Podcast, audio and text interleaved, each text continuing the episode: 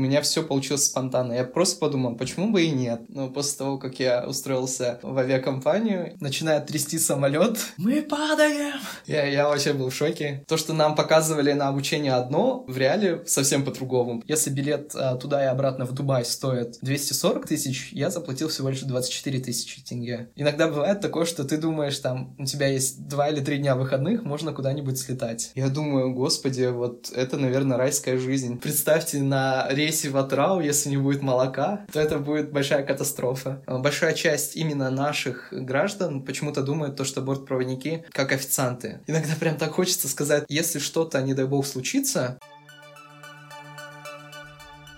Всем привет! С вами подкаст «Лови момент» и его ведущий Таура Сахи. Подкаст «Лови момент» посвящен поколению Y и Z, людям, которые воплощают свои идеи в жизнь, здесь и сейчас. Это второй выпуск э, нашего подкаста «Лови момент», и сегодняшним гостем у нас стал Амир Сатыбалдинов. Привет, Амир! Да, всем привет, ребята! Амир является бортпроводником в авиакомпании Air Astana. Также он является видеомейкером, автор кулинарной страницы Гордон Раминский, ну и чтобы наши слушатели поближе познакомились с Амиром, я задам ему пару вопросов. Ты указал, что ты снимаешь видео. Откуда все это началось? Видеомейкером я никогда не хотел быть. Чуть-чуть начал интер- интересоваться этим в девятом классе. У нас была Олимпиада, где надо было снять короткометражный фильм. А, и если ты займешь место на этой Олимпиаде, тебя могли освободить от ЕНТ. Это была для меня большой мотивацией не сдавать ЕНТ. Я решил попробовать себя в этой сфере. Как раз-таки вот я занял третье место на международной Олимпиаде. Меня освободили от ЕНТ. Потом я решил устроиться в летний лагерь Акбулак. Проходя собеседование в этот лагерь, у меня спросили, чем вы умеете, ну, то есть расскажите о ваших хобби, чем вы занимаетесь и что вы умеете в целом. И я такой подумал, может сказать про видеомейкерство, что я могу снимать видео, но на самом деле мой уровень был нулевой на тот момент. Но я не думал, что директор лагеря настолько э, зацепится за вот это вот мое хобби.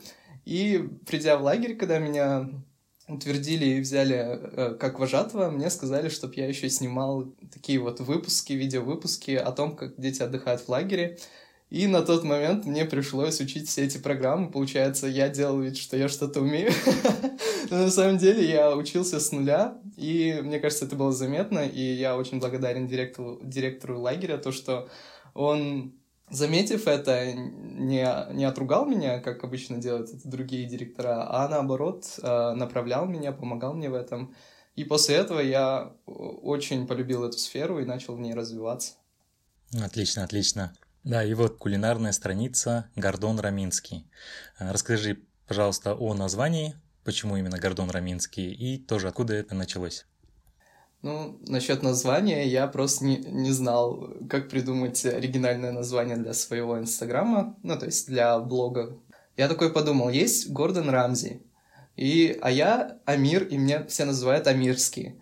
Я подумал, может назвать страницу э, Гордон Рам... Амирский или Рамирский, и вот. И оттуда и получилось это название.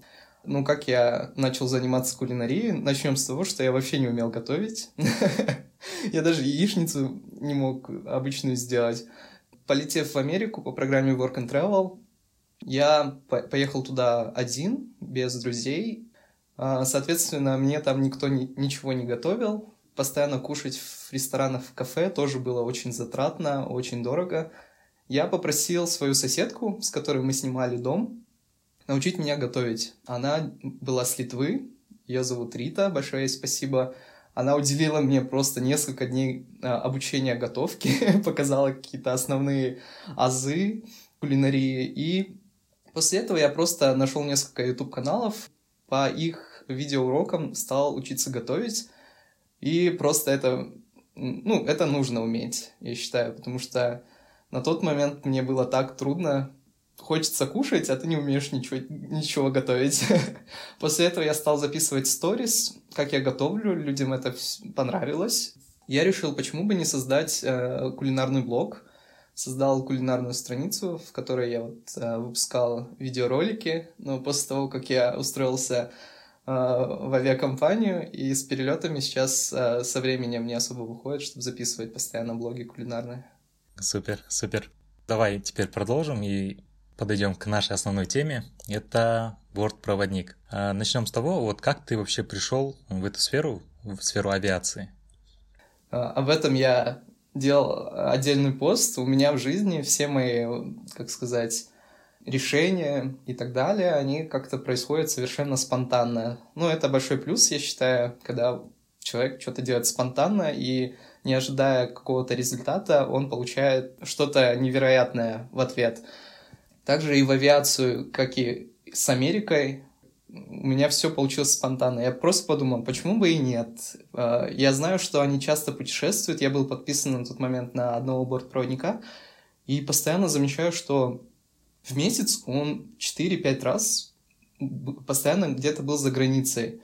Я думаю, господи, вот это, наверное, райская жизнь. Вот ты просто летишь в Стамбул, отдыхаешь там, улетаешь оттуда, летишь во Франкфурт, потом летишь еще куда-нибудь. И я подумал, почему бы и мне не попробовать. А, отправил заявку, заполнил анкету на сайте job.airastana.com и ждал ответа. Но ответа я не получал где-то недели две. Я уже смирился с этой мыслью. Ну, как бы я уже забыл об этом, то, что я вообще подавал э, туда свое резюме. Спустя две недели мне позвонили, и я вообще был в шоке. Обычно я никогда не беру телефоны с, с незнакомыми номерами, но почему-то в тот момент я, я взял телефон. Уже тогда с первого звонка они начали спрашивать несколько, задали мне несколько вопросов. Было такое мини-интервью, после которого они пригласили меня на основное. Хорошо, отлично. А вот ты, получается, проходил отбор. Как ты готовился к этому отбору? Сколько он длился? А, получается, первое, что нужно сделать кандидатам, это прийти либо на день открытых дверей, либо заполнить анкету на сайте, который я назвал. После этого а, вам звонят и задают пару вопросов а, на английском языке, чтобы они убедились, что вы точно знаете языки на английском, на казахском, на русском. Дальше они спрашивают, есть ли у вас татуировки на видных местах, есть ли у вас шрамы на видных местах и умеете ли вы плавать. Если вы подходите по всем э, перечисленным критериям, вас зовут на собеседование, назначают дату, э, время, просят вас быть в официальной одежде, то есть белый верх, черный низ, иметь при себе э, резюме желательно на двух языках, фотографию в полный рост, э, напечатанную, удостоверение личности, как я помню.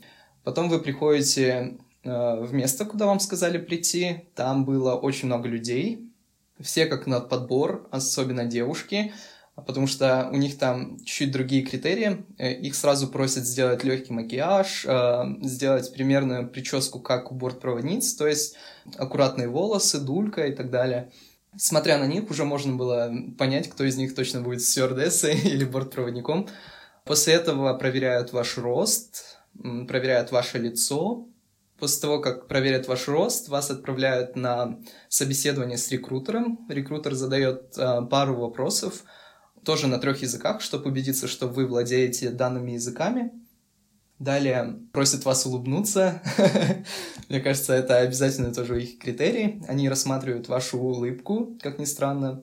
Э, смотрят на состояние зубов, на состояние вашей кожи лица, После этого, получается, там э, несколько отборов идут, и после каждого отбора рекрутера собираются там, совещаются и выходят, оглашают результаты, кто проходит на второй тур. Получается, кто не прошел, им сразу говорят, э, к сожалению, вы не прошли, вы можете попробовать снова только через 6 месяцев. Их отправляли домой. А те, кто прошли на следующий этап, их заводили в другую аудиторию, и там начинался следующий тур. Там уже было групповое задание, как тимбилдинг. Вас делили на группы, давали определенные задания. А, рекрутеры садились а, вокруг вас и наблюдали за тем, как вы, как вы себя ведете. То есть, как вы умеете работать в команде, кто лидер, кто нет, кто, наоборот, эм, тянет на себя одеяло и так далее. Вы выполняете вот эти два групповых задания. После этого также оглашаются результаты, кто прошел, а кто нет – Помню, далее была у нас э, краткая презентация о том, что из себя в целом представляет работа бортпроводника, трудности данной работы и так далее. И потом было э, интервью э, длительностью 40, э, 40 минут, я помню. Там просто спрашивали все. На любые темы могли задать вопрос. Интервью шло на, также на трех языках. После этого всех отправили домой и сказали ждать результатов. Но у мальчиков было дополнительное финальное интервью. Получается, если девочки после того, как их отправили домой, они уже знали результаты, кто прошел, а кто нет – мальчикам предстояло еще финальное интервью, э, которое проводит сам вице-президент авиакомпании. В назначенный день я вот поехал в офис Air Астаны и проходил собеседование с э, вице-президентом авиакомпании на английском языке, потому что она иностранка и, получается, не говорит по-русски. Туда приходит свыше 100 человек, из них выбирают максимум там 10 человек, может даже меньше. А вот ты сказал то, что у парней есть дополнительный отбор. В связи с чем это связано?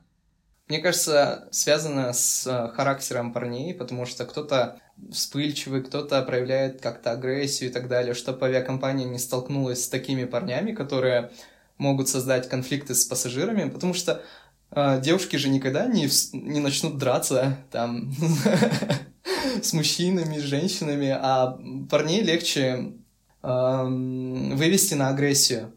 И, ну, это лично мое мнение, что к парням такой отдельный отбор идет в плане того, чтобы убедиться, что он не будет э, каким-то агрессором на рейсе, то, что он не будет там вступать в драку с пассажирами и так далее, чтобы э, лично убедиться в каждом кандидате, э, лично вице-президент вызывает их и отбирает лично сам. Все, все понятно теперь. А вот э, касательно языка, у тебя были ли сложности? Сложности у меня были чуть-чуть с казахским языком, потому что на тот момент я только недавно вернулся с Америки, да и в принципе я очень редко говорю на казахском языке. Для меня это было чуть-чуть сложно проводить интервью на казахском языке, но мне э, сделали условие то, что я до августа э, выучил казахский язык. Ну, не то, что выучил, а его подтянул. И как раз-таки летом я проходил собеседование весной, а летом я поехал работать в лагере. А в лагере у нас очень много детей из Жанаузена, с Актау, которые только говорят на казахском языке, и благодаря этим детям они помогли мне э, подтянуть мой казахский, и в августе, то есть уже проблем никаких не было. Но большой плюс мой был то, что я знаю еще турецкий язык. Если вы знаете дополнительный язык, это вам большой плюс, Получается, я сказал то, что я знаю русский, казахский, английский и турецкий. А, я забыл сказать, э, один из этапов собеседования, это еще был тест на знание языков. Там вы сдавали тест э, на казахский и на английский язык. То есть э, вам дают две бумажки по каждому языку, и вы сдаете тест. Скажи, Амир, вот сколько времени ты уже работаешь бортпроводником? В августе 2021 года я уже буду в компании как два года. А вот какие у тебя были вот сложности в самом начале твоей карьеры, когда вот ты устроился, вот ты прошел отбор, и что было дальше? Ну, самый сложный этап это было пройти медкомиссию. Хочу на- начать с самого начала, с- со всеми сложностями, которые я столкнулся. Пройти этапы собеседования очень легко в плане того, ну, если ты уверен в себе, если ты действительно достойный кандидат, ты пройдешь все а, отборы, все этапы с легкостью. Было трудно пройти медкомиссию, потому что от твоих знаний, от твоего умения говорить там ничего не зависело, там зависело только от твоего здоровья. Пройти было очень трудно. Почему? Потому что авиация э, серьезная штука, там любая мелочь важна. Тем более, если ты несешь ответственность за безопасность пассажиров. В первую очередь, ты должен быть здоров на 100% сам твое здоровье обследует полностью. Просто ты сдаешь все анализы, которые есть на свете. Тебя там крутят, вертят на стуле, проверяют твою вестибулярку, проверяют твой слух, твое зрение. Там не прокатит, чтобы ты кому-то а, положил на руку через связи и так далее. Вот это был очень сложный этап. Я проходил медкомиссию, наверное, две недели, и эти две недели каждый божий день я ездил в район аэропорта, в эту клинику гражданской авиации. Но, слава богу, у меня все нормально было, и я прошел. Потому что если у вас что-то не сойдется по критериям в плане здоровья, к сожалению, с вами авиакомпания попрощается до того момента, пока вы не вылечите определенную болячку, которую у вас нашли. Если, например, вы не проходите по зрению, многие бортпроводники делали операцию на глаза, только после этого их уже брали. Пройдя вот этот э, этап медкомиссии, начинается этап обучения. Он длится два месяца, и с вами уже тогда с первого дня обучения заключают э, договор, контракт. Каждый день вы ездите как на работу с 9 утра до 5 вечера. Вы находитесь э, в тренинг-центре, где вас обучают сервису, первой медицинской помощи, э, безопасности, э, работать в команде авиационная безопасность, ну и так далее. Очень много там различных предметов, как в университете. И каждый день вы, получается, сдаете экзамен. Вот вы прошли тему, э, сразу же под конец дня вам дают тест, либо экзамен, который вы должны сдать. Под конец э, обучения вы сдаете финальный экзамен. Там идет отбор, кто про проходит на обучение в Германию, а кто нет. Завалите обучение в Алмате, то вы не полетите в Германию на обучение. А если вы за завалите обучение в Германии, то вас в целом уже не возьмут на данную позицию. И хочу сказать, что обучение все э, проходит на английском языке. Там дают очень много книжек. Некоторые книги 900 э, страниц огромные. Если мы привыкли, что в университете, в школе, когда нам дают книги, мы какую-то маленькую часть этой книги проходим и все, откладываем эту книгу, то здесь не так. Если вам дали эти 900 страниц, то вы эти 900 страниц, вы все их изучаете, проходите. Так как это международная авиакомпания, то вы должны учить данный вам материал на английском слово в слово. Получается, вам дают определенные правила и говорят, выучите, завтра проверим. Вы всю ночь учите, и на следующий день приходят, и каждого просто слово-слово проверяют. если ты добавишь какое-то свое слово, изменишь словосочетание и так далее, тебя останавливают, просят начать заново, потому что эти правила нельзя коверкать и нельзя добавлять какие-то свои слова, и ты должен чисто вот как написано, так и рассказать. И это вот была чуть-чуть трудность в плане того, что я, я учился э, в школе на английском языке. Для меня это было еще нормально. Для некоторых девочек, которые знают английский, но никогда настолько углубленно им не занимались, для них чуть было трудно, но они смогли. Потому что, я говорю, мы в течение этих двух месяцев было такое, что я просто не спал. Я, я был в шоке от своего мозга, то, что он, он смог запом- запомнить такое количество информации и все еще на английском языке. После того, как вы сдадите все экзамены в Алмате, вас отправляют на обучение в Германию на несколько дней. Получается, в Алмате вы проходите в большой части теорию, а вся практика у вас длится в Германии. В Германии имеются Кондор-центре, это, получается, авиакомпания Кондор. У них есть тренинг-центр со всеми симуляторами самолетов как у нас в парках же стоят вот такие капсулы, куда ты заходишь, она трясется, она там шатается и так далее. Только такие мини-версии самолетов с такими же сиденьями, дверьми. Получается, э, все окна там подустроены как э, экранчики, и за окном ты можешь наблюдать, что происходит снаружи самолета. Вы сдаете все э, экзамены в плане безопасности на этих тренажерах, вы в качестве бортпроводника сидите, инструктор сидит за пультом э, вот этого симулятора, и он создает для тебя какую-нибудь аварийную ситуацию, то, что самолет упал на воду, или там самолет упал, или самолет загорелся, начинает идти отовсюду дым, начинает самолет трястись, выключается свет и так далее. Э, тренера смотрят на твои действия. Э, если ты забудешь определенное действие или сделаешь что-то не так, то все.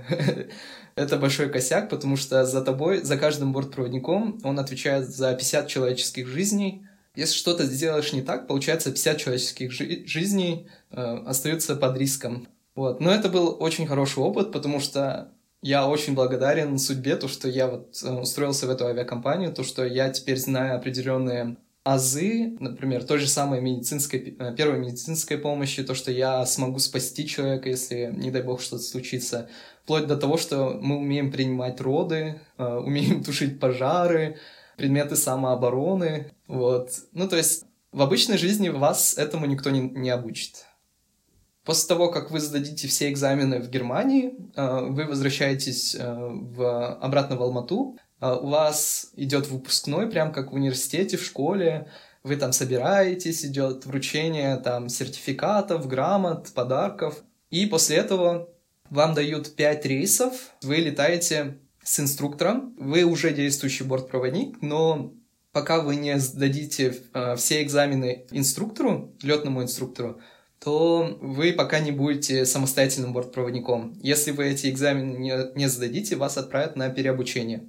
Вот эти пять рейсов вы приходите, с вами ходит инструктор, он вам все объясняет, рассказывает, показывает по самолету, потому что в большой части то, что нам показывали на обучение одно, а то, что в реале совсем по-другому, потому что там другая обстановка, другая атмосфера, то, что вот эти пассажиры, если там мы сами играли роль пассажиров, то тут э, настоящие пассажиры, ты там, не знаю, иногда боишься, иногда стесняешься им что-то сказать.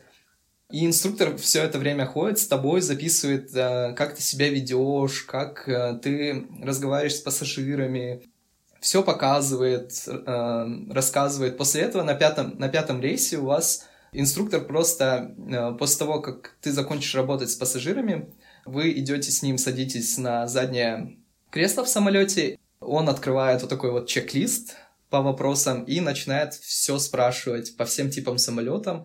Ты сидишь где-то полтора часа с ним, отвечаешь на все вопросы, и он ставит галочки. Там каждая галочка — это плюс 2%. В итоге у тебя должно быть 100% а, от отвеченных твоих вопросов. И если ты набираешь проходимый балл, то э, тебе дают допуск э, на данный тип самолета, на котором ты летал. Так как у нас их э, несколько типов, ты должен на каждый тип получить э, допуск. Получается вот так вот, каждый раз ты летаешь с инструктором, сдаешь экзамены на определенный тип самолета и получаешь допуски. После того, как ты получил допуски, ты считаешься самостоятельным бортпроводником, и на следующий рейс ты уже приходишь а, чисто один, без инструктора, уже никаких э, ошибок, косяков от тебя недопустимы. Если ты с инструктором, ты еще можешь какие-то ошибки допустить в плане того, что ну ты новенький, ты не знаешь. А инструктор нужен для того, чтобы тебя направить, тебя обучить. Когда ты без инструктора, все, все зависит только от тебя. Отлично. Ты прям полностью все описал. Я думаю, это будет очень полезно для тех, кто хочет прийти, э, ну и стать бортпроводником.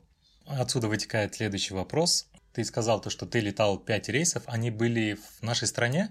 Как сказать, я выполнял рейсы и в Урумчи, и в Дели, но на этих рейсах мы за границей там не остаемся.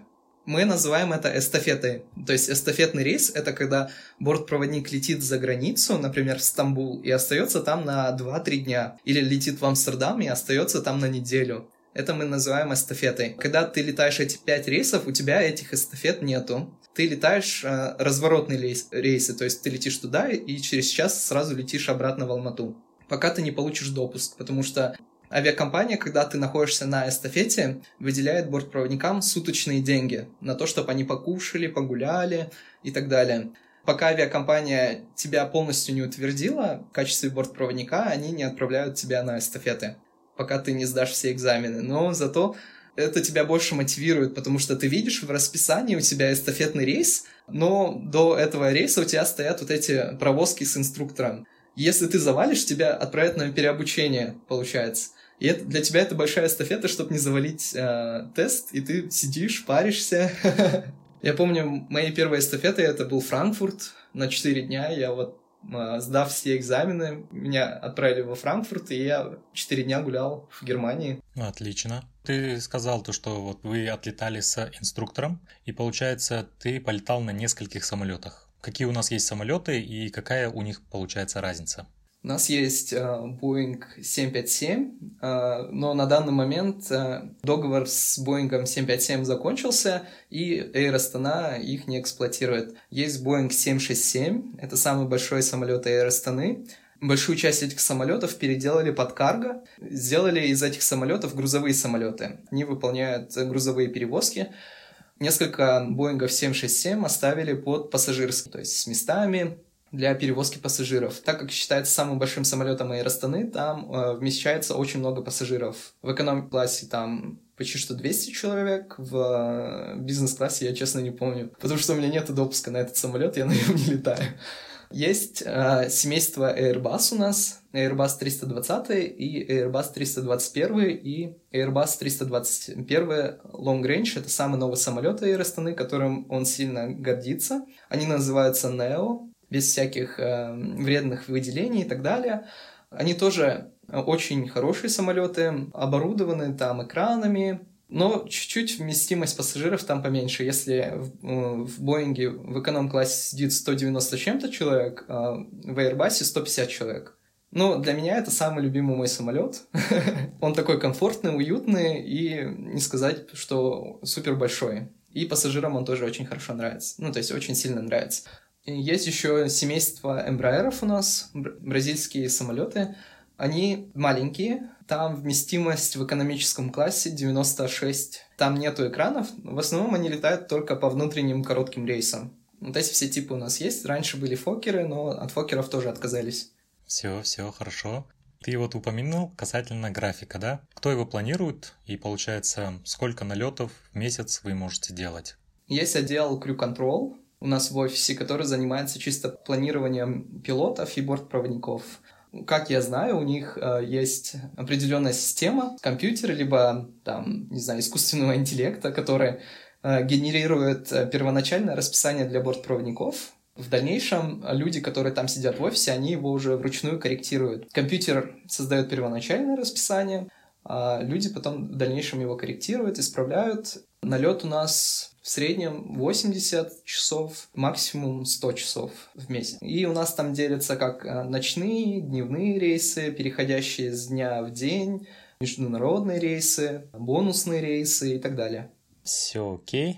Давайте теперь дальше. Вот в скольких странах ты уже успел побывать и ведешь ли подсчет городов, в которых ты был? Ну, подсчет не веду, я просто сохраняю все в актуальные сторис, чтобы просто не забывать, где я был. Больше в 10 странах мира я точно побывал уже за этот короткий срок. Э, при том, что я половина направлений, куда летает Air Astana, я еще там не был. Получается, я не летал еще в Азию и не летал еще в Лондон, Париж. Потому что в основном туда летали раньше Боинги, а сейчас, так как у нас появился новый самолет 321 Long Range, который может выполнять дальние расстояния, то есть перелеты на дальние расстояния, теперь я имея допуск на этот самолет, я тоже буду долетать в ту же Азию, в тот же Париж, в тот же Лондон, и, получается, мой список стран пополнится уже скоро. Все хорошо. Давай тогда опишем твой обычный рабочий день, как он проходит. Вот как ты вот выезжаешь на работу и как ты приезжаешь. Опиши его, пожалуйста. Один рейс. Ну, например, рейс в Атрада. Ну, начинается с того, что обычно я каждый день стираю рубашки, то, чтобы выглядеть презентабельно и так далее. Нам приходит за день до рейса смс о том, во сколько нас заберет наша развозка. Машина, которую предоставляет нам авиакомпания, а, которая забирает нас на рейс и после рейса отвозит нас домой. Наверное, вы все видели те, кто живут в Алмате, в Астане, по городу ездят такие машины с надписью «Эйр Астана», и там обычно вот мы сидим и едем на работу. Приходит э, за день это смс, во сколько нас заберет развозка. Допустим, приезжает в обед в 12 часов. Так как я очень люблю поспать, я лучше посплю. я сплю где-то если машина приедет в 12, то я сплю до 11. А за час примерно я собираюсь, я успеваю умыться, перекусить, э, погладить рубашку, одеться и выйти на развозку. Девочкам, конечно, часа мало, им там надо накраситься, собрать волосы. Они собираются обычно там за полтора, за два часа раньше. После того, как я оденусь, соберусь на рейс, обязательно я проверю, все ли у меня на месте в сумке, потому что у нас есть определенный чек-лист, вещей, которые обязательно должны быть в нашей сумке, в нашем мини-чемоданчике. Убеждаюсь в том, что все они на месте, потому что если чего-то не будет из документов или из этих вещей, то меня могут не допустить на рейс. После этого выхожу на развозку, мы едем в район аэропорта, где находятся все наши офисы. В офисах э, мы проходим чек-ин, то есть э, регистрируемся на рейс, то, что мы прибыли на работу. После того, как мы зачекинились, э, наше рабочее время началось начинается предполетное собрание, где все бортпроводники э, собираются в брифинг-комнате, и старший бортпроводник начинает брифинг, оглашает детали полета, Э, если есть какие-то специфики в плане то, что у нас на рейсе будет несопровождаемый ребенок, либо человек с ограниченными возможностями, все эти детали оглашаются, то, чтобы мы знали, кто нас ждет на рейсе. Эти детали нам обязательно говорят. После этого в обязанности старшего бортпроводника э, входит э, спросить каждого бортпроводника три вопроса, касательно безопасности, первой медицинской помощи и какой-нибудь нестандартной ситуации. То есть, как ты поведешь себя в той или иной ситуации, которую она огласит. И если ты не ответишь на два из трех вопросов, то, к сожалению, тебя не допускают на рейс, потому что если что-то случится, значит, ты к этой ситуации не будешь готов тебя просто снимают с рейса, и экипаж летит с сокращенным составом. А если ты отвечаешь на три вопроса, то все нормально. После этого может зайти груминг-менеджер, проверить э, на соответствие всех э, нормативов в плане униформы, в плане внешнего вида. У девочек проверяют их макияж, ногти, там, прически и так далее, чтобы все соответствовало всем стандартам. А, либо может прийти там офисный сотрудник, так скажу, и огласить какие-то еще специфики этого рейса. После этого приходят наши пилоты, они тоже говорят свою э, информацию о рейсе, там сколько, сколько летит, будет ли трясти самолет в полете, там к чему мы, мы должны быть готовы. Ну, в плане трясти, будет ли турбулентность в полете и так далее. Брифинг заканчивается, мы все идем э, на границу, если это внутренний рейс, идем на блокпост, где также, как и всех пассажиров, нас досматривают, проверяют наши сумки, мы проходим вот эти сканеры и так далее, проверяют наши документы, то, что мы действительно являемся членами летного экипажа, то, что мы не какие-то левые люди в униформе. Мы идем на борт, готовим самолет к вылету. Самолет мы сами не убираем, если кто-то думал, что самолетом убирают бортпроводники. В компаниях Low Coaster, наподобие Flyerstan и так далее, там уборка не предусмотрена клининг-компанией. А у нас э, есть контракт с клининг-компанией, которые приходят и убирают самолеты после пассажиров. Мы проверяем состояние самолета на чистоту, далее мы проверяем, загрузили ли нам питание, все считаем, смотрим, чтобы не было такого, чтобы нам что-то не догрузили, то же самое молоко. Представьте, на рейсе в Атрау, если не будет молока, чай с молоком там любят все, то это будет большая катастрофа. Чтобы такого не было, мы прям все проверяем. После этого, если самолет готов, мы даем э, готовность на посадку, заходят пассажиры, мы встречаем и начинается рейс. После того, как мы выполнили рейс, слетали туда, прилетев в Атрау, например, мы стоим там где-то час, мы ждем, пока самолет уберут, все то же самое опять происходит, то есть мы опять принимаем питание, самолет опять убирают, опять заходят пассажиры, и мы сразу же летим э, обратно в Алмату. После этого у нас идет послеполетный брифинг. Если были какие-то инциденты на рейсе, то мы их разбираем. Если ничего не было, то мы говорим слова благодарности друг другу, и все. Мы едем потом все домой. Да, и это была история того, как ты съездил в Атрау и обратно, да? Да, да, да. Все отлично. А теперь, ну, я думаю, самое интересное поездки за границу, как они у вас происходят, да, вот ту же самую историю, но такие моменты за границей вы выбираете отели сами, либо вам выбирает авиакомпания? Отели выбирает авиакомпания. В основном это все четырехзвездочные, пятизвездочные отели, которые очень хорошие. Это Шератон, Мэриот, Holiday Inn, где мы остаемся. У нас в каждом отеле включен завтрак, то есть завтрак всегда включен, а обед-ужин э, нам авиакомпания выделяет деньги зависимо от дней, сколько ты находишься на эстафете, э, такая сумма тебе и придет на карту. Вот, и обед-ужин в основном мы идем и кушаем где-нибудь в кафе, в ресторанах. Но иногда бывает то, что в отелях есть определенные крю-лаунжи, это комнаты чисто для летного экипажа. То есть там обычные посетители отеля туда попасть не могут. В этой комнате есть компьютеры, есть телевизор, есть э, зона отдыха, есть своя кухня, плита, там э, духовки, микроволновки. То есть ты можешь закупиться продуктами со, со своими коллегами и готовить в крю-лаунже. Туда имеют доступ все бортпроводники мира, да, получается? Там можете встретить других коллег.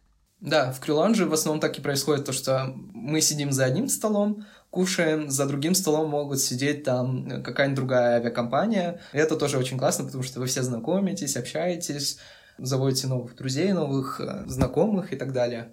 Ну, эстафетные рейсы наши бортпроводники любят все, потому что это большая возможность создать для себя мини-отпуск. Иногда ты думаешь, то, что некоторые люди копят на путешествия там несколько лет, то, чтобы слетать куда-нибудь и так далее, а ты в месяц по 4, по 3 раза бываешь в определенных странах, и не то, что иногда там просто переночевать, а иногда бывает то, что ты там остаешься, вот как я сказал, на неделю, на, на 3, на 4 дня. И за эти 3-4 дня вполне можно увидеть э, весь город, то есть э, обходить весь город, посмотреть все достопримечательности и так далее. А когда ты летаешь уже не в первый раз туда, ты открываешь страну уже с другой стороны.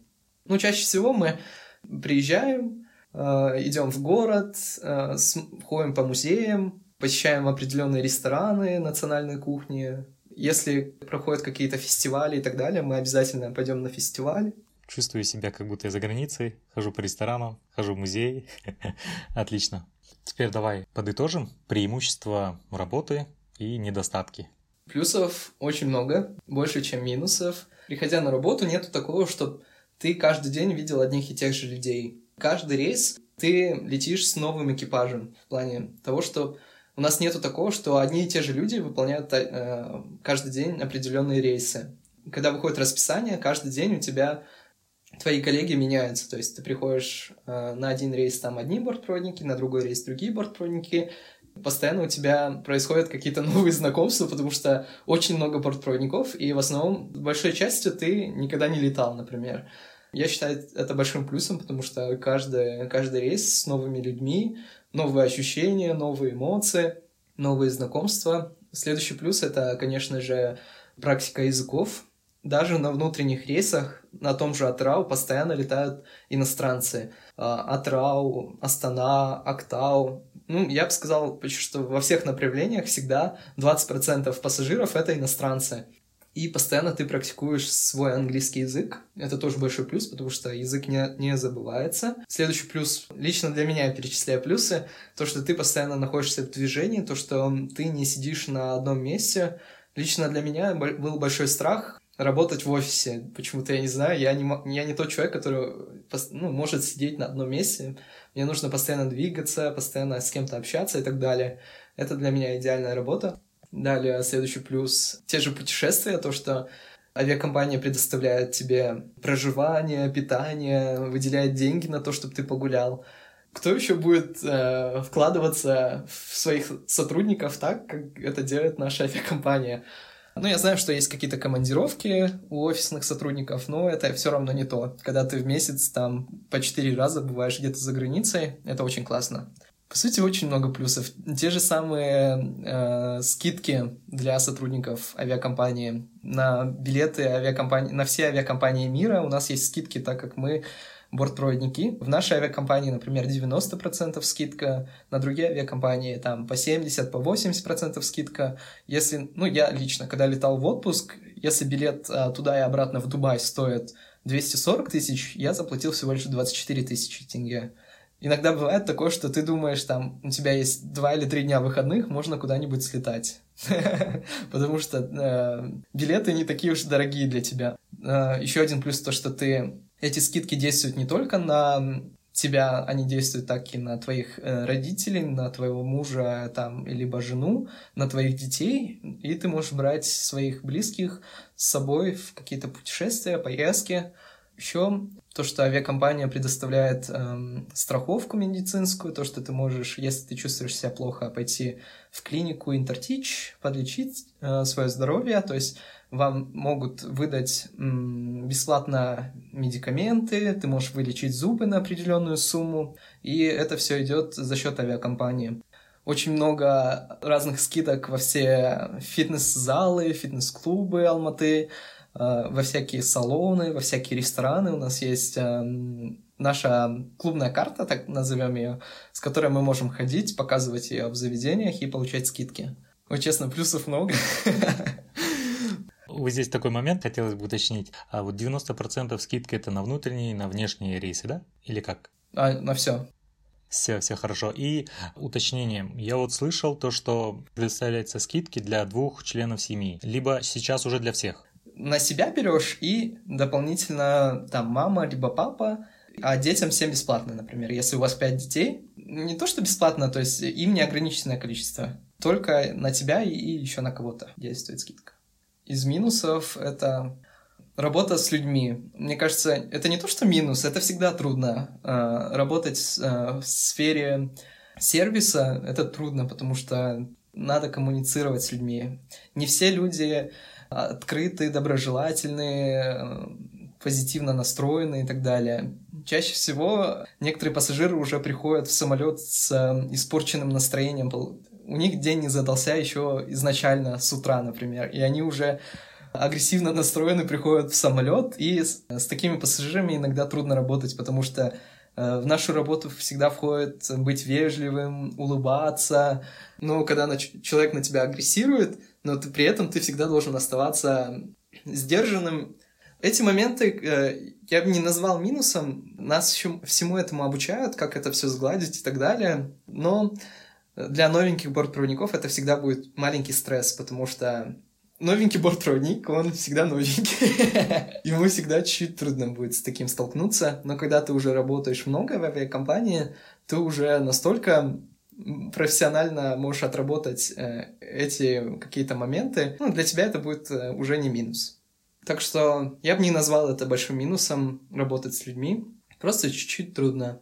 Не все знают культуру полетов, не все знают, для чего и зачем нужны бортпроводники в целом. Э, большая часть именно наших граждан почему-то думает то, что бортпроводники в самолете как официанты. Когда я вот устраивался, мне мой знакомый сказал, зачем ты пойдешь работать э, официантом в небе? Почему ты просто не пойдешь работать официантом здесь, где-нибудь в городе? Я говорю, ну, в первую очередь мы не официанты, у нас есть э, сервис-план, авиакомпания предоставляет питание, напитки и так далее, но это наша не основная работа.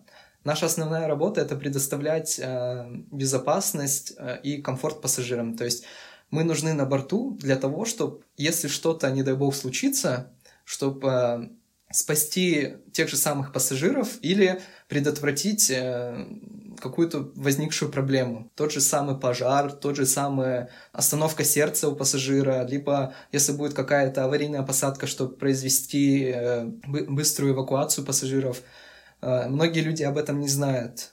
Потому что иногда, когда какой-либо пассажир тебе грубит, иногда прям так хочется сказать то, что зачем ты мне грубишь, потому что если что-то случится, я буду спасать тебе жизнь, а ты сейчас просто стоишь и материшь меня. Вот. Было бы очень классно, если бы люди были чуть-чуть э, проинформированы в этой сфере и знали, для чего мы нужны. Почему мне вот не нравится летать э, в Европу? Потому что в Европе профессия бортпроводник считается престижной, элитной профессией. Туда, как и у нас, проходит не все, идет такой же тяжелый отбор и так далее. И они уважают бортпроводников. У нас на местных рейсах чуть-чуть трудно из-за того, что люди тебе относятся там, э, подошел сюда, там, э, чуть-чуть вот это вот неприятно. Но я заметил то, что сейчас уже люди меняются, люди стали более уважительно относиться к бортпроводникам, потому что после того случая, который произошел в декабре прошлого года, мне кажется, они поняли всю важность э, нашей работы. Напомни, пожалуйста, случай, что было в декабре, чтобы наши слушатели знали, о чем ты говоришь с авиакомпанией, казахстанской авиакомпанией случился очень плохой случай, то, что их самолет э, разбился, ну, то есть он, взлетев, упал. Еще трудность — это, конечно же, сон, то, что у тебя постоянно перелеты, ты прилетаешь там с Европы или там с э, Пекина, и у тебя большая разница во времени всегда. Первое время было очень трудно из-за постоянных э, изменений часовых поясов. Э, постоянно хотелось спать, но после того, как ты поработаешь как минимум полгода, вот это все проходит, твой организм как-то быстро перестраивается. Для тех, кто привык проводить время с семьей, те же самые праздники и так далее, в авиации такого нету, то, что ты там на Новый год будешь дома, на Новый год тебя могут запланировать там тот же самый атрал, ты можешь остаться вообще там в атрал и праздновать Новый год, как это делал в том году я.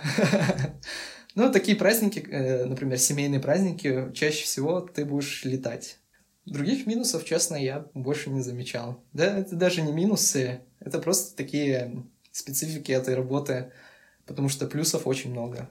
И здесь мне вот стало интересно, ты очень много в пример приводишь отрав. Почему? С чем это связано? Потому что у меня очень много рейсов отрав. Не знаю, просто меня так планируют почему-то часто очень в отрав. И постоянно, ну, это один из э, самых долгих рейсов внутренних. Поэтому там больше всего воспоминаний после, после этого рейса. Все, хорошо. Сколько бортпроводников, ну, со сколькими людьми ты уже успел поработать? И как ты думаешь, сколько их у нас в Казахстане? Ну, в Казахстане больше 7-8 тысяч, наверное. Если в нашей авиакомпании почти что 2000 э, бортпроводников, так скажем, почти что. Потому что у нас, как я уже говорил, несколько типов самолетов. Если у меня э, допуски на тип А, там определенное количество бортпроводников, а есть еще бортпроводники на тип Б на Боинге. Там у них свое количество бортпроводников. И чаще всего иногда мы с ними пересекаемся. И, например, я очень мало видел бортпроводников с типа Б, потому что они в основном летают на Боингах. А я летаю на Airbus и на Embraer. Все, теперь понятно. А со сколькими ты успел поработать? Человек 300.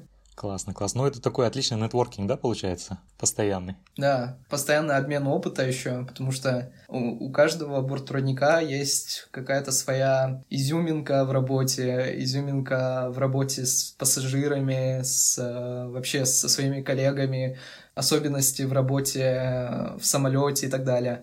Когда ты новенький, ты как губка, ты с каждого бортпроводника перенимаешь какие-то его фишки и добавляешь что-то свое. И вот это вот классно, потому что особенно мне нравится летать с, с такими опытными бортпроводниками, которые уже в авиации там по 15, по 20 лет. Ты на них смотришь, и они прям для тебя такой большой пример. Если ты там такой чуть-чуть нервничаешь, паришься, они всегда такие спокойные, как сказать, супер опытные. Все хорошо. Скажи здесь, пожалуйста, есть ли у нас возрастные ограничения для этой профессии? Нет, возрастных ограничений нет. В плане, если устраиваться, то вам обязательно должно быть 18 лет. А до скольки лет вы будете работать, там ограничений нет. Главное, чтобы а, вашего здоровья позволяло. Так как а, мы проходим медкомиссию каждые пол, полгода, каждый год. Все критерии должны сходиться в плане вашего здоровья. Хорошо. Ну вот теперь мы подходим, пожалуй, к самой интересной теме, точнее к самому интересному вопросу. Сколько зарабатывают бортпроводники? Или из чего складывается их оклад? Ну, точную сумму сказать не могу, потому что она постоянно меняется, она зависит от э, количества твоих рейсов в плане, вот, э, в плане твоих часов, которые я вот до этого называл. У кого-то 100 часов, у кого-то там 80, у кого-то 70 часов налета. А, далее все зависит от э, рейсов, там, международный рейс, внутренний рейс, ночной перелет, дневной перелет, переходящий рейс. Каждый вот этот вот пункт, э, он несет какой-то вклад в твою зарплату, там, э, все как-то считается, и все это очень трудно. Я в этом очень плохо разбираюсь, это, конечно, плохо, но чтобы мы знали, за что мы получили эти деньги, в конце каждого месяца нам бухгалтерия присылает на почту расчетный лист, где они все подробно описывают каждую копейку, сколько за что ты получил. Плюс ко всему, к твоей зарплате всегда идет э, с эстафет суточные деньги. Получается, они тебе приходят на карту отдельно. Есть вот твоя зарплата, и, например, ты полетел в Стамбул, после того, как ты прилетел в Стамбул, тебе на карту сразу скидывают определенную сумму, чтобы ты погулял, покушал. За эти деньги тебе отчитываться не надо, тебе не надо нести никакие там квитанции в бухгалтерию и так далее, как это делают в офисах, например. Отчитываются за командировочные деньги. У нас тебе скидывают эти деньги, и ты делаешь с ними что хочешь. Ты можешь погулять на эти деньги, либо ты можешь их просто себе оставить и копить эти суточные, и все. Как многие бортпроводники и делают. Ну, так как я новенький был бортпроводник, я только прилетел в эти страны, в которых я еще никогда не был, я всегда тратил эти суточные. Если их не тратить, и еще тебе в конце месяца приходит зарплата, и если это все сложить, то у тебя приличная зарплата получается. Все хорошо. И давай поговорим о такой вот теме, как пандемия. Получается, в прошлом году, ну, когда закрылись рейсы, как она на вас повлияла, кто работал в это время, кто не работал. Не летал вообще никто. Все сидели по домам, я помню, два месяца. Это было вообще ужасно, потому что полетав год, ты как-то привязываешься к небу. Вот это может звучать как-то странно, но меня бортпроводники поймут. Твое состояние организма и вообще в целом в небе отличается вообще по-другому, когда ты находишься на Земле. И ты настолько привыкаешь к этому чувству, что когда ты э, находишься на Земле, тебе как-то становится не по себе. Ты почему-то хочешь обратно в небо. Когда ты каждый день летаешь, и тут раз, и два месяца ты сидишь чисто дома, это очень трудно. Я помню, у меня была такая мини-депрессия, я не знал, что делать, куда себя деть. Помню, у тебя был марафон, единственная вещь, которая меня спасала. СММ-марафон, вот в котором я участвовал. Пандемия э, задела авиацию, мне кажется, в первую очередь, потому что перелеты по всему миру были закрыты. Все авиакомпании мира, мне кажется, ощутили на себе вот эту вот тяжесть пандемии в первую очередь. Э, многие авиакомпании, например, пришлось сократить свое количество работников. В нашей авиакомпании, за что я ей очень благодарен, такого ничего не было. То есть то количество бортпроводников, которые сейчас работают, они продолжают работать. Только единственное то, что из-за того, что сейчас, допустим, 50% рейсов выполняется, из-за того, что Азия сейчас закрыта, определенные страны еще не открылись, э, у нас очень мало количество рейсов на данный момент, из-за этого мы чередуемся. Один месяц мы, мы работаем, другой месяц нас отправляют э, сидеть дома, ну, то есть в простой. Выходят те ребята, которые сидели дома, то есть мы меняемся, идет ротация но при этом сокращений не было. И твое нахождение дома, а, оно тоже оплачивается. Оно считается как ты находишься в резерве. Тебя в любой момент могут вызвать на рейс, и ты всегда должен быть готов. То есть, если ты улетишь куда-нибудь или там уедешь в другой город с Алматы, это будет большой косяк в твою сторону, потому что ты находишься сейчас в резерве. Так как это полувоенная организация, э, здесь очень все строго. Все, хорошо. И вот сейчас почти мы завершаем наш а, подкаст. Осталось вот три вопроса, которые я хотел бы задать. Самый курьезный случай, который был во время твоего рейса? Ну, каких-то нестандартных ситуаций у меня не было. Было только, что сильно боялся летать пассажир. Он, мне кажется, это его страх номер один в жизни — летать. Он попался на мой рейс. Как назло, на, на его рейсе начала, началась турбулентность. И представьте, он находится в туалете, начинает трясти самолет, и он просто выбегает с туалета, а в этот момент, получается, я шел навстречу по проходу, и он вылетает ко мне навстречу, хватает меня и кричит «Мы падаем!» Он просто начал кричать на весь самолет. И я просто максимум пытался ему объяснить то, что это турбулентность, это нормально. Самолет, ни один самолет еще не упал, не разбился от турбулентности. Это обыденные случаи в авиации, то есть самолеты, самолет потрясся и все. Это как э, машина едет по кочкам на дороге. Но он был в состоянии такого шока, страха ему. Он вообще меня не слышал. Я его посадил, пристегнул, Э, чуть поговорил с ним, принес ему попить, и потом он, кажется, успокоился уже, потому что в основном трясет в хвостовой части самолета, где находятся ту туалеты, а он сидел в начале самолета. Я его провел до его места, там э, тряска не особо ощущалась, так что он уже успокоился потом. Был случай, когда давали памперсы. я, я вообще был в шоке. Почему-то женщина считала это, это нормальным, не положив памперс даже в мешочек, просто, просто памперс вот такой вот, какой он есть, отдать мне в руки. Говорит, на, выкини. Говорю, ну я должен выкинуть это. Я говорю, у нас есть мусорка в туалете, куда вы можете ее выкинуть. И показал ей эту мусорку и попросил ее сделать это самой. Потому что это не гигиенично, это не, не безопасно, потому что мы напрямую работаем с едой и так далее. Так что такие вещи лучше выкидывать самим.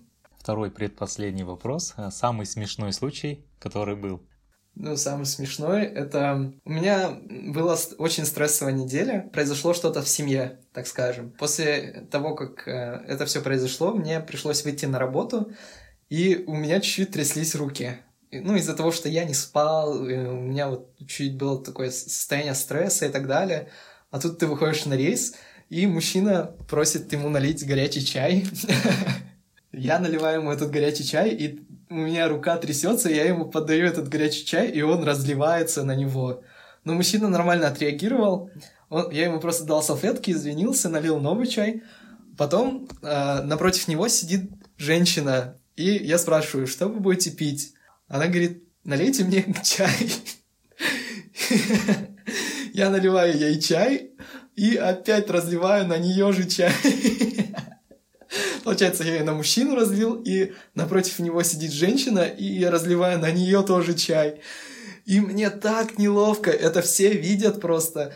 И рядом сидящая женщина такая сидит, я говорю, а вам что налить? И она говорит, налейте мне все что угодно, но не горячий чай. Ну, эта история, конечно, заслуживает, чтобы ее все услышали. И э, последний мой вопрос. Самая популярная фраза во время полета?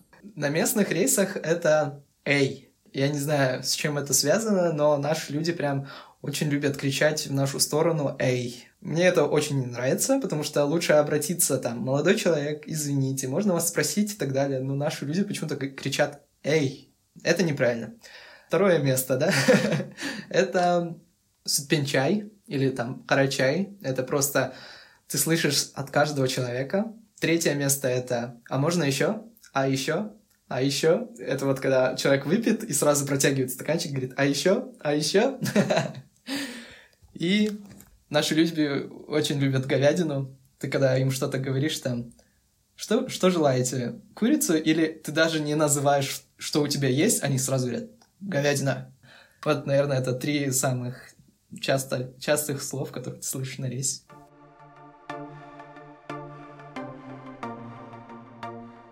Спасибо, Амир, за сегодняшнее интервью. Хотелось бы теперь его закончить блиц-опросом. Я задам тебе пару вопросов, и на которые ты можешь дать ответы. Либо краткие, либо длинные по своему усмотрению. Сколько книг ты успел прочитать за свою жизнь?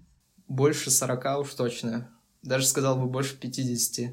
В школьное время я был вообще книжный червь. Я там читал очень много научной фантастики. У меня было хобби коллекционировать книги из одной серии которые по сей день я читаю. Это было вот мое хобби. я очень люблю читать, особенно фантастику. Хорошо. Следующий вопрос. Место, страна, в которую ты бы хотел бы вернуться снова? А, Соединенные Штаты Америки. Обожаю США. Хорошо. А какой навык ты бы хотел освоить на профессиональном уровне? Продолжить навык э, видеомейкера, но вывести его на более профессиональный уровень в плане э, съемок, в плане монтажа и так далее. Хорошо, следующий вопрос. Как ты выбираешься из депрессивного состояния? Готовлю, читаю и рисую. Еще я э, очень люблю играть в ви- видеоигры, всякие компьютерные игры, так что иногда я просто начинаю играть в компьютер нон-стоп. вот. Хорошо. Следующий вопрос. Кого бы ты взял с собой в кругосветное путешествие и почему? Взял бы обязательно свою маму.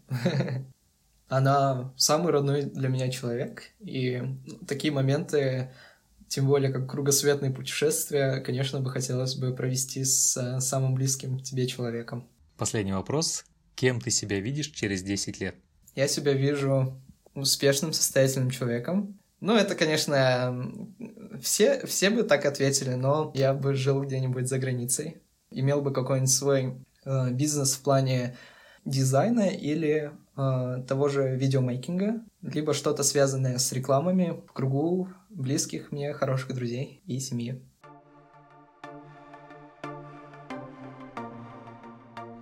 На этом наш блиц окончен. А что мы сейчас будем делать? Ты сейчас сделаешь, точнее озвучишь пожелания, которые услышит Амир, ну, уже через 10 лет. Получается, ты сам отправляешь себе послание, но на 10 лет вперед. Что бы ты сказал самому себе? Я бы сказал бы, никогда не останавливайся. Это твой девиз по жизни всегда. Все поставленные тобой цели, 90% они всегда выполняются, чтобы ты никогда не останавливался на начатом, берег свою маму. Она у тебя одна, единственная, так что ты, когда услышал это сообщение, ты сказал, да, у меня получилось, я переехал туда-то, туда-то. Просто, чтобы никогда не опускал руки. Все. Спасибо тебе огромное за выпуск, Амир. Давай вот нас сейчас слушают наши слушатели. А, что ты пожелаешь им? Э, ваша жизнь — это не черновик, так что ставьте себе цели, мечтайте, никогда не опускайте руки. Даже в самые трудные моменты знайте то, что абсолютно все проблемы, они решаемы. Никогда не опускайте руки. Стремитесь, совершенствуйтесь, э, учите новые языки, потому что э, знание языков — это ключ ко всем дверям. То есть, если вы знаете тот же самый английский, вам откроется очень много дверей, почти что во все сферы, которые есть. Э, знаете, даже если у вас что-то не получится, на этом жизнь никогда не заканчивается. Если перед вами закрылась одна дверь, то обязательно откроется где-то другая. А, спасибо, Амир, тебе за твои пожелания нашим слушателям. Ну, теперь до скорой встречи, дорогой слушатель. Спасибо тебе, что ты прослушал наш подкаст, этот эпизод. Прошу поставить тебе оценку в Apple подкастах и оставить свой отзыв. Прослушать подкаст вы можете в Apple подкастах, Google подкастах, CastBox, Anchor, Яндекс.Музыке и на моем YouTube-канале Таурат Сахи. Все ссылки будут в описании. И напоследок, друг мой, прямо сейчас лови момент.